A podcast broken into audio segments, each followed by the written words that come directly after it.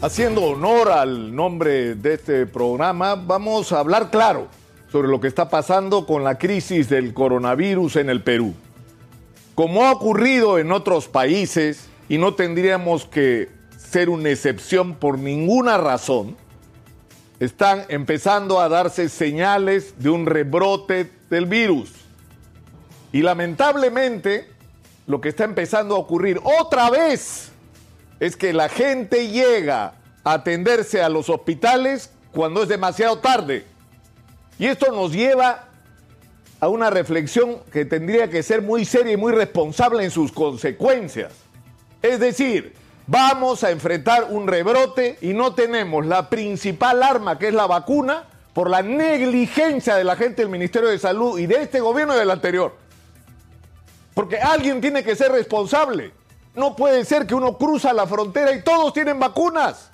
Todos las compraron hace meses.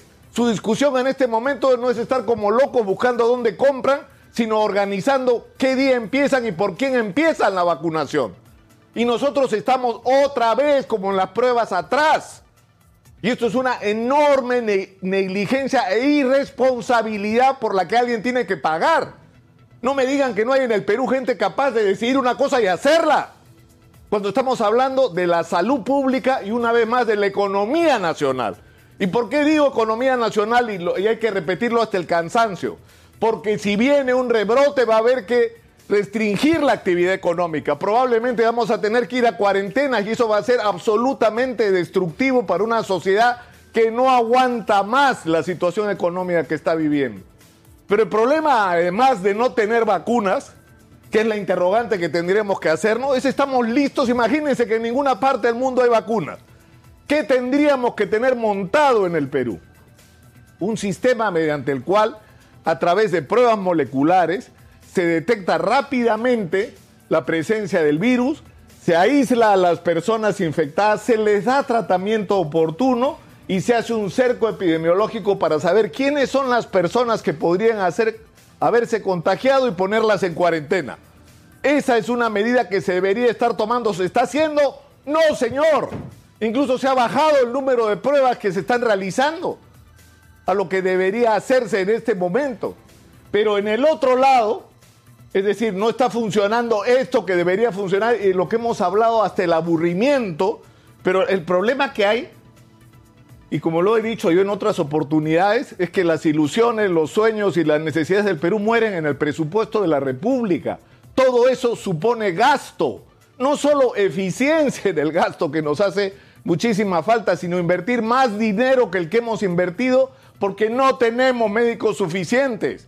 Porque no basta decir hay que desarrollar los niveles primarios de atención si no hay médicos que ocupen ese nivel primario, esas postas médicas, esos centros de salud.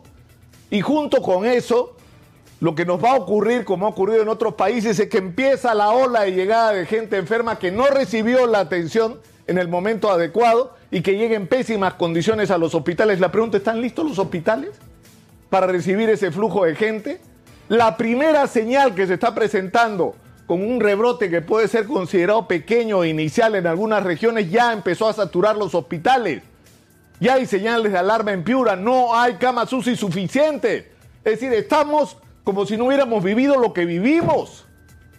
Y una vez más, esto tiene responsables, es decir, el colegio médico ha hecho algo que a mí me parece notable y que debieron hacerlo incluso creo antes y con más severidad y debería tomarse con más responsabilidad los mensajes que nos vienen del colegio médico y de otras instituciones profesionales. Es decir, hay una serie de políticas que aplicar, pero hay que hacerlas. No basta hablar de ellas, no basta tomarse fotos en inauguraciones, que es a lo que se dedican nuestros ministros. Todo el mundo se anda tomando fotos por todos lados. Y en un respirador se toman fotos y no nos dicen que no hay un médico para hacerlo operar.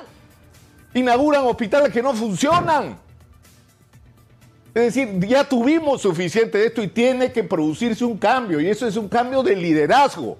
Necesitamos otro manejo de este tema de salud pública porque, insisto, nos estamos jugando no solo la vida desde el punto de vista literal, porque nos podemos morir en este rebrote que se nos viene, sino que además se le va a causar un daño a la economía que es incalculable. Ya la mitad de los peruanos no saben si van a comer al día siguiente. Imagínense lo que pasaría si la actividad económica se vuelve a restringir o se restringe aún más. Sería insostenible. Hay que producir cambios. Y el presidente de la República, Francisco Sagasti, debería ser consciente de esto. Porque si hay algo que une al gobierno de Martín Vizcarra con el gobierno de Francisco Sagasti en el último periodo, es una persona, la ministra de Salud. Y si alguien tiene que dar explicaciones sobre esto, es la ministra de Salud. ¿Por qué estamos como estamos? Y no se moleste, señora ministra de Salud, porque los peruanos le reclamamos algo tan simple como que usted haga su trabajo y lo haga bien.